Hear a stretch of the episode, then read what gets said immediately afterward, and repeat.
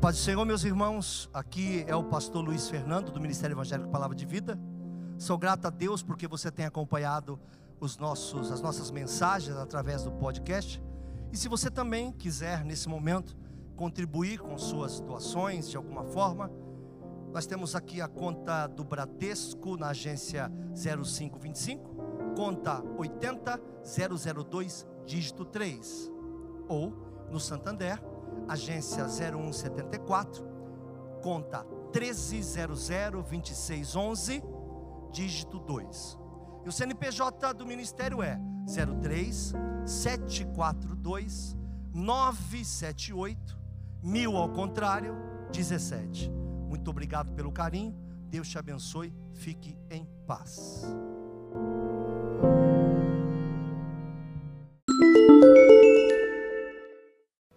Josué, capítulo 20, versículo 2.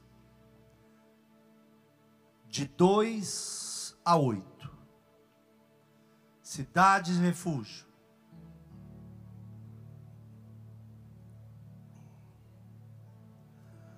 Fala aos filhos de Israel: Apartai para vós outros as cidades de refúgio que vos falei por intermédio de Moisés.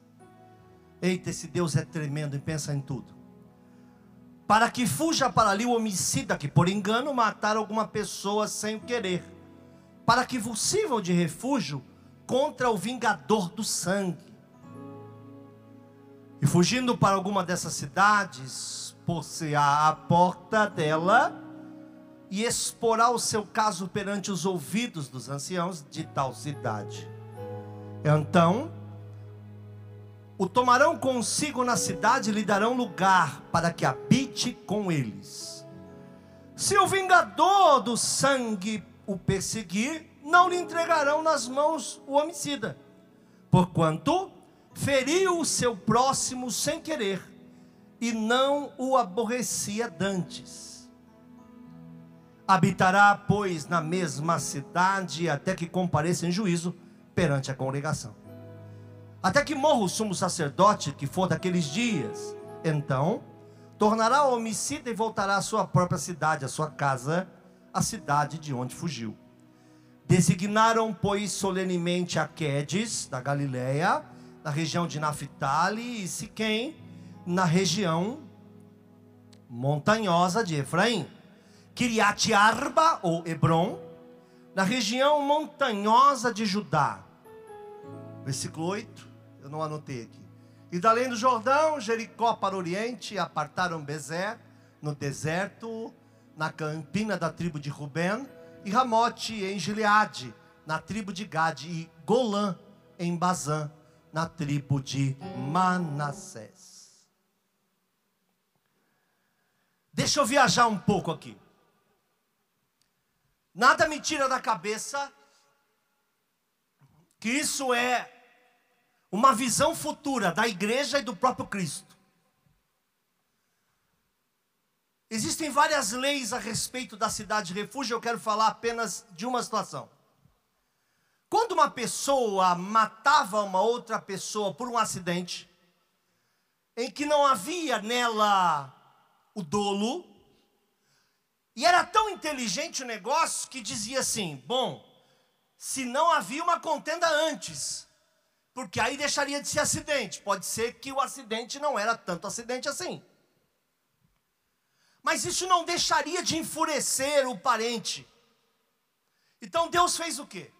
Olha, vamos organizar. Já que quem mata, o parente de quem mata vai querer matar quem o matou.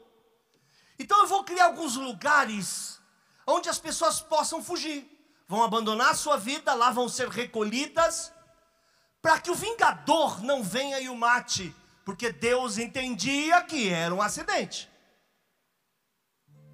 Para mim, tudo isso é a história da igreja. Se a gente ficar dias, e essas cidades, essas cidades podem ser faladas por dias, nós entenderíamos que ele está falando aqui da igreja e do próprio Cristo como gestor dessas cidades.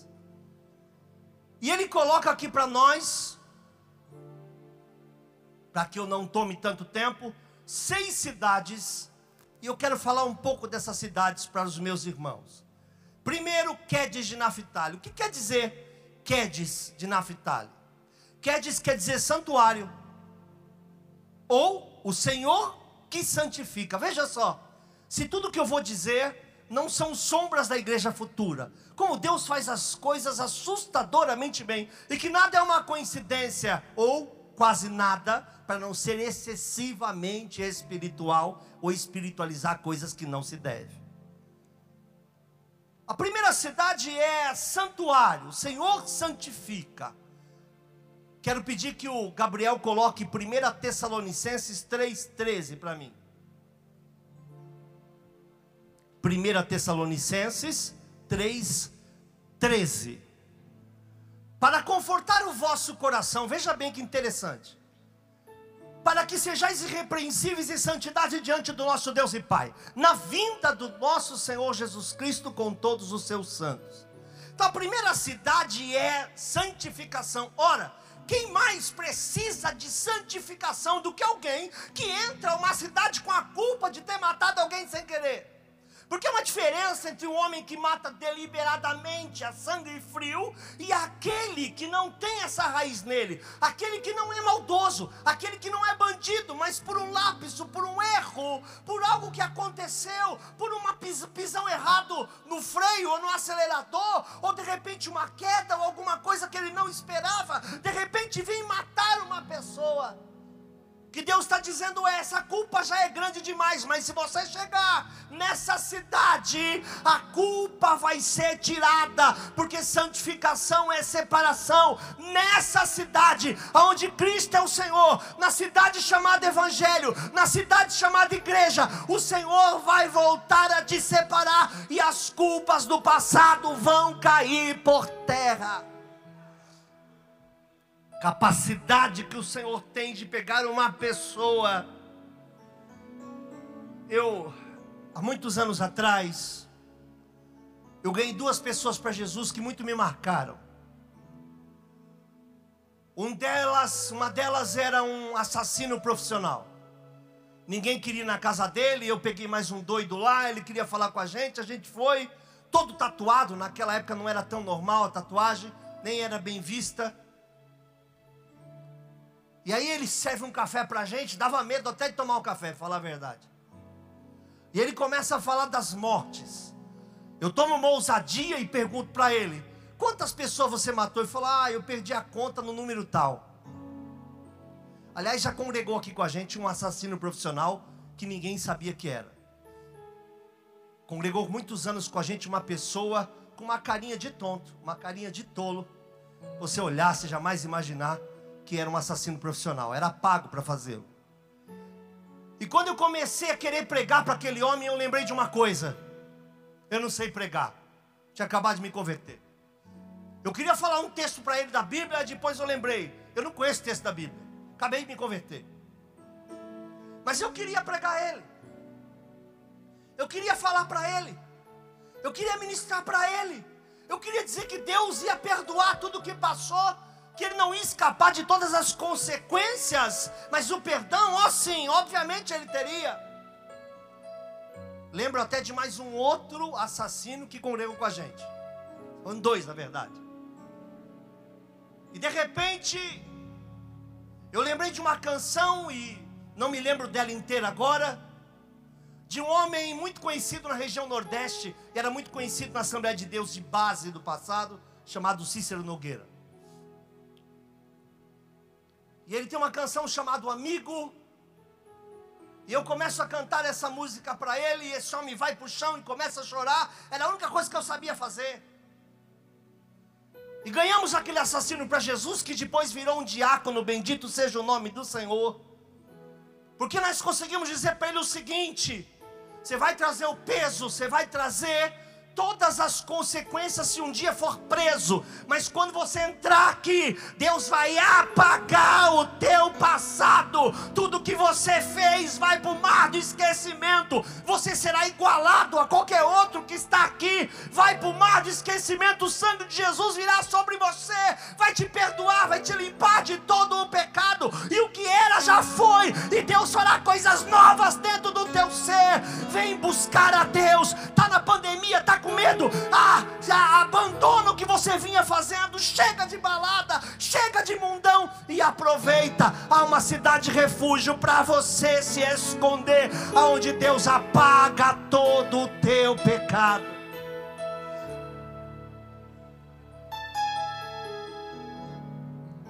Quando eu virei líder de jovens, eu fiquei apavorado. Disse: Deus, o pastor é louco. O pastor colocou uma raposa para tomar conta do galinheiro. Eu não estou liberto. Eu nem sabia, mas eu já estava liberto, mas eu tinha medo. Comecei a andar com jovens que eu achava tão puros que eu dizia: Meu Deus, eu sou um lixo, eu não posso me aproximar deles.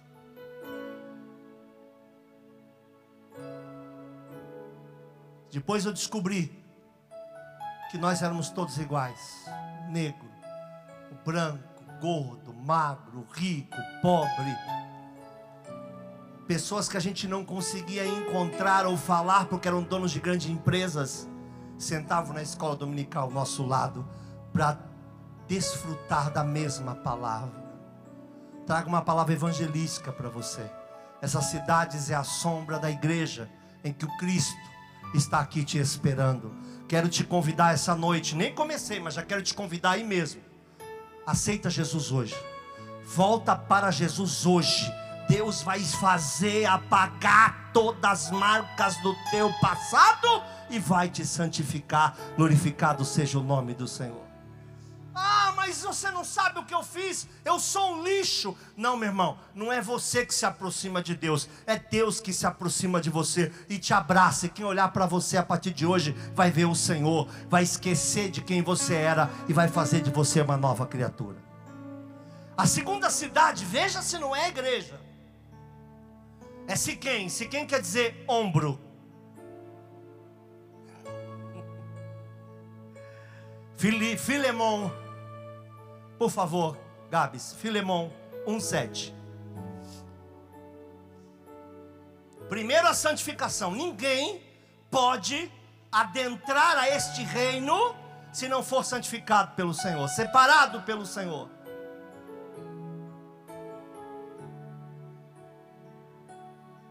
Eu vi as pessoas entrando no metrô de Osasco. Viu, Dudu? Quando chega no metrô de Osasco, se você quer entrar, tem uma barraca grande, com uma solução de hipoclorito. Então quando você vai entrar no metrô, você entra assim, ó. E aí aquela água vem com uma solução para tirar qualquer vírus que você tenha. E aí quando você vai entrar na escada, você faz assim, tá, você está úmido, não molhado. Aí você faz assim, a moça joga o álcool gel, então você pode descer pro metrô, não, pro trem, ali em Osasco. Cada uma dessas portas tem uma solução espiritual que vai limpar todo o teu passado. Na rabachanda,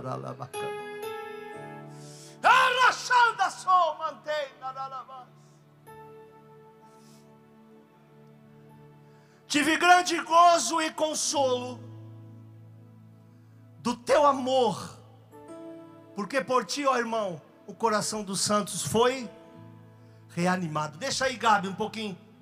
Deixa aí um pouquinho. Segunda cidade, Siquém, quer dizer ombro, quer dizer consolo, ombro, carga, abraço, ânimo, renovo, amor, recomeço. Nós não somos as melhores pessoas do mundo, mas aqui, quando eu digo aqui, eu estou falando de um reino, não de uma placa. Aqui haverá um ombro para você muitas cargas que nós um dia trouxemos, muitas ajudas em casamento, muitos momentos em que a gente achou que não dava. Ah, o Espírito Santo é o maior ombro que você pode receber. Antes de qualquer acusação, e não te acusará, como as pessoas dizem, eu não dormi porque o Espírito Santo estava me acusando, eu não dormi porque o Espírito Santo estava me perturbando, eu não dormi porque o Espírito Santo estava. Não, não, não, não, é algum outro espírito. O santo, até para redarguir, faz com santificação e com palavra branda que desvia o furor. Até para repreender. O Espírito Santo vai te abraçar antes de agir na tua vida, vai pegar todas as suas cargas. Aqui você vai encontrar um Deus que, mesmo sendo Deus, vai dar o ombro para que você chore, vai te santificar e vai tomar todas as suas cargas, glorificado seja o nome do Senhor. E ainda vou me aprofundar nisso, que é a terceira cidade. A terceira cidade tem dois nomes: Kiriat Arba, que é Hebron. Você pode chamar de Kiriat Arba ou chamar de Hebron. Se chamar de Kiriat Arba, quer dizer habitação, quarto. Mas chamar de Hebron quer dizer comunhão. Então, primeiro você vai passar num processo de santificação, em que as tuas cargas vão ser jogadas para fora. Muita tristeza, muita vergonha, muitas culpas. Aí você vai entrar numa habitação, e essa habitação é uma habitação de comunhão, que é um outro passo com Deus. Agora é uma aproximação, approach. Ele vai te atrair para Ele.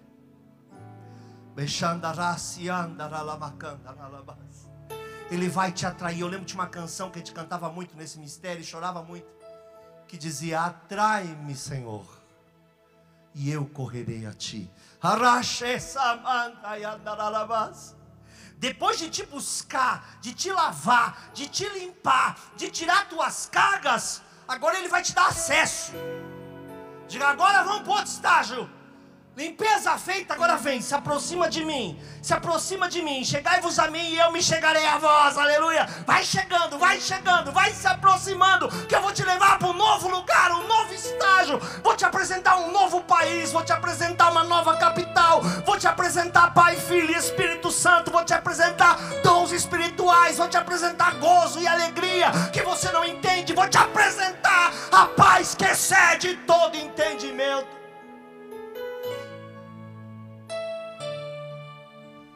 E aí você vai ter experiências que você dizia, eu achava que era loucura. Eu achava que isso era loucura. É loucura para os que perecem, mas para nós é poder de Deus. Deus tem um sobrenatural para te revelar. Há uma habitação de comunhão, é um lugar de descanso, é uma pastagem. Ele vai entrar e cear contigo e você com Ele imaginando ser servido, que ser servido pelo Cordeiro nas bodas, quem somos nós? Aqui haverá santificação, haverá um ombro divino e haverá uma habitação com comunhão para você. Mateus 11, 29, por favor, Gabs. Biel, Biel, Biel. Querido Biel. Tomai sobre vós o meu jugo. Aprendei de mim, ó. Primeiro, troca de peso. O teu peso para ele não é nada, mas o dele em você é tudo. Aprendei de mim que sou manso e humilde de coração, e você vai encontrar descanso para a tua alma. Nessa habitação de comunhão haverá um esvaziamento de si mesmo. É onde você vai se encontrar com ele quando você se encontra com Ele, você se enxerga. E haverá um esvaziamento. E você vai começar andando em direção àquele que pode todas as coisas, até que você entenda que você é um com Ele.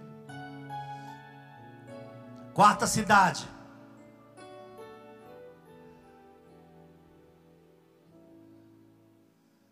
Bezer ou Bezer. Isso quer dizer fortaleza. Vou explicar. Salmo 31, 3. Vou explicar algo impressionante.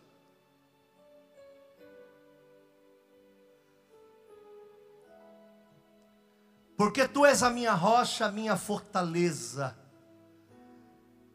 Pelo que por amor do teu nome, guia-me e encaminha-me. Agora presta atenção: quando passar por lá de cá, você vai ser cercado por detrás e por diante. Quem tentar te matar, quem tentar te destruir, não vai conseguir, porque agora você é protegido. Para mim, tudo isso é sombra da igreja. Não há como ler essa cidade sem entender que Deus está falando do Cristo e da sua igreja. Vai ser um tempo de fortaleza para o teu coração, rocha, firmeza. O diabo que brincou muito com você não terá poder aqui. O diabo que te judiou demais nunca mais vai tocar em você, porque ele sabe que a marca que você tem é do Cristo vivo, e ele não pode contigo, o inimigo não pode contigo, glorificado seja o nome do Senhor, porque você foi lavado e remido no sangue do Cordeiro, você é de outro Senhor, você é de outro reino, você é propriedade exclusiva, peculiar do Senhor, o Senhor pagou por você, aqui você vai ser protegido.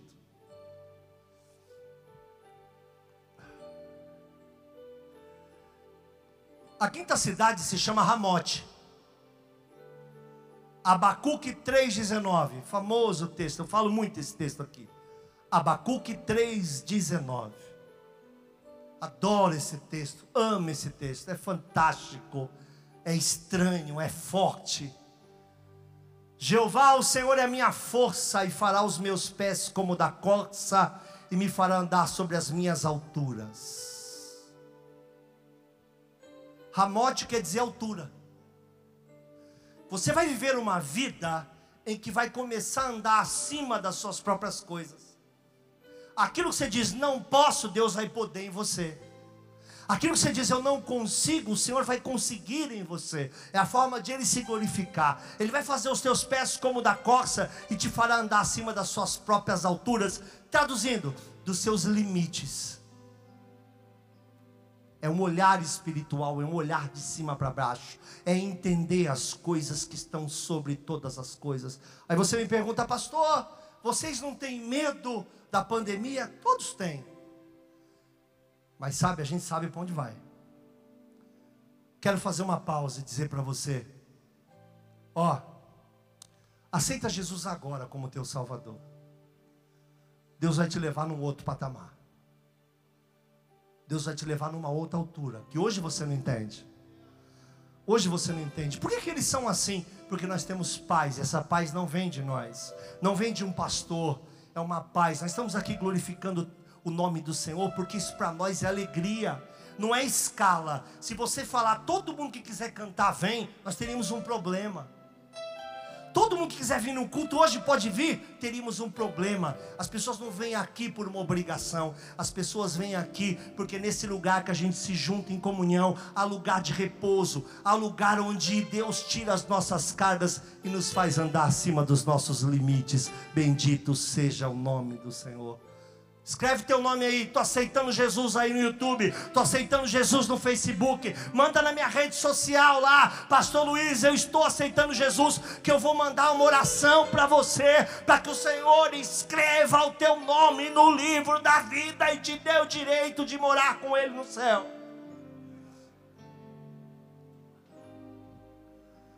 Sexta cidade última cidade, Golã.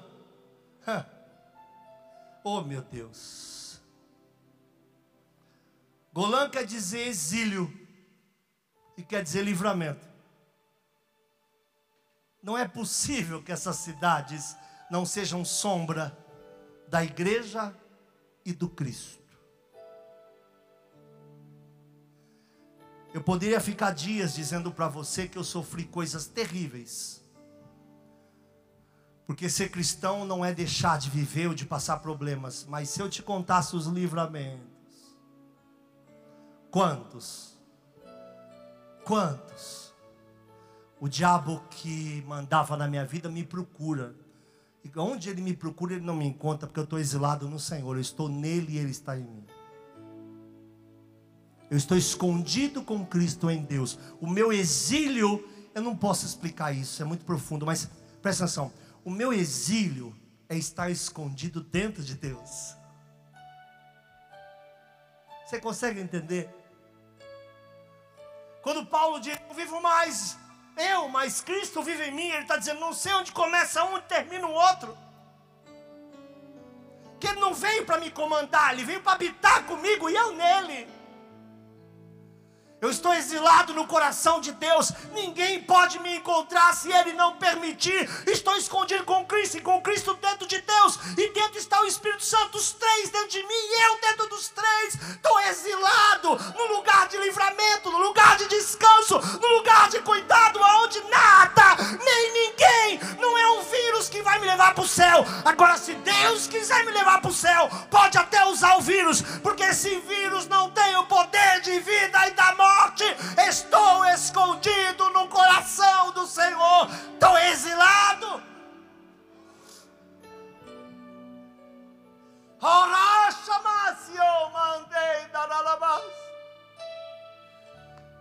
Chega de pregar e falar só da igreja, não é igreja, é uma igreja, não é igreja, é uma igreja, é o reino, é o lugar onde eu me escondo, é um lago onde eu passo, é uma santificação que eu recebo, é um cuidado que eu tenho e eu passo a ser filho.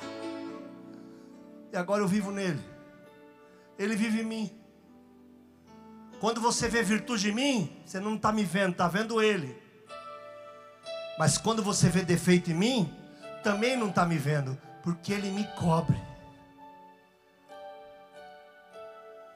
Filho, fica tranquilo. Quem tentará acusação contra os escolhidos do Senhor? É Deus que os justifica. Quando a gente aceita Jesus, ou melhor, quando Jesus nos aceita, é tão difícil eu não tenho capacidade de pregar a profundidade do que eu mesmo estou falando agora. Eu poderia, eu deveria estudar esse último pedaço, a exaustão, para dizer para você que nós não somos mais as pessoas que você um dia conheceu. Nós moramos nele. Ele é a habitação nós não vamos morar com Ele no céu, nós já moramos com Ele. E Ele revela em nós um pouco do que é o céu. Mas vai chegar um tempo em que nós vamos subir com Ele. E a Bíblia diz que assim como Ele nos conhece, seremos também conhecidos, também o conheceremos. Emanuel veio para nos resgatar. Vou soltar uma bomba no teu colo. A igreja está esperando o arrebatamento, mas a igreja já está nele. Não tenho tempo, talvez não tenha cultura bíblica suficiente para explicar, porque isso é uma revelação. A igreja está esperando o, o, o recolhimento, está esperando a vinda, mas nós já estamos nele. Se ele vem, nos leva para ele mesmo. Se ele não vem, nele nós já estamos. Somos templo do Espírito Santo. Essa é a cidade refúgio, aqui é um símbolo. O Senhor está esperando você. Eu quero fazer uma oração hoje, agora, para que você volte para o Senhor Jesus, ou aceite o Senhor Jesus. E você que é cristão, presta atenção, cristão, homem de Deus, nada nem ninguém vai te pegar, a não ser que Deus permita. esquece. Você está escondido nele, você habita nele. Estamos esperando a vinda. Mas enquanto eu espero a vinda, eu espero nele e ele em mim. Bendito seja o Senhor.